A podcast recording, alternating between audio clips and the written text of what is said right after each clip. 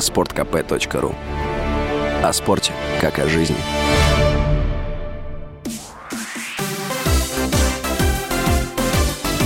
Новости спорта.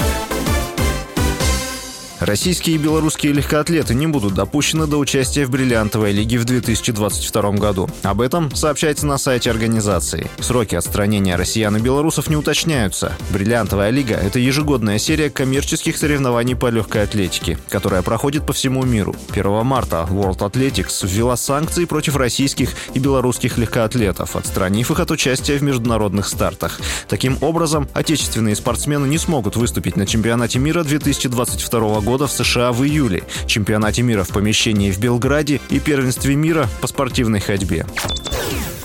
Стали известны все четвертьфиналисты Лиги Европы сезона 2021-2022.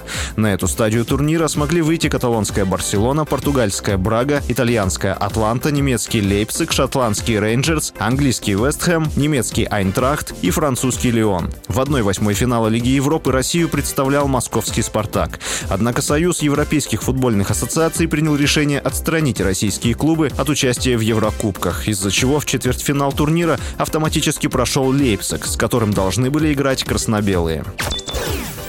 Российский форвард Вашингтон Капиталс Александр Овечкин поднялся на 22 место в списке бомбардиров Национальной хоккейной лиги всех времен. Россиянин отметился в матче регулярного чемпионата с Коламбус Блю Джекетс голом и голевой передачей. Таким образом, капитан Вашингтона догнал канадца Люка Робитайла и поделил с ним 22 место. Ранее Овечкин забросил 767-ю шайбу в НХЛ. Это позволило хоккеисту выйти на третье место в списке лучших снайперов регулярных чемпионатов. С вами был Василий Воронин. Больше спортивных новостей читайте на сайте sportkp.ru Новости спорта. Если тебя спросят, что слушаешь, ответь уверенно. Радио «Комсомольская правда». Ведь Радио КП – это эксклюзивы, о которых будет говорить вся страна.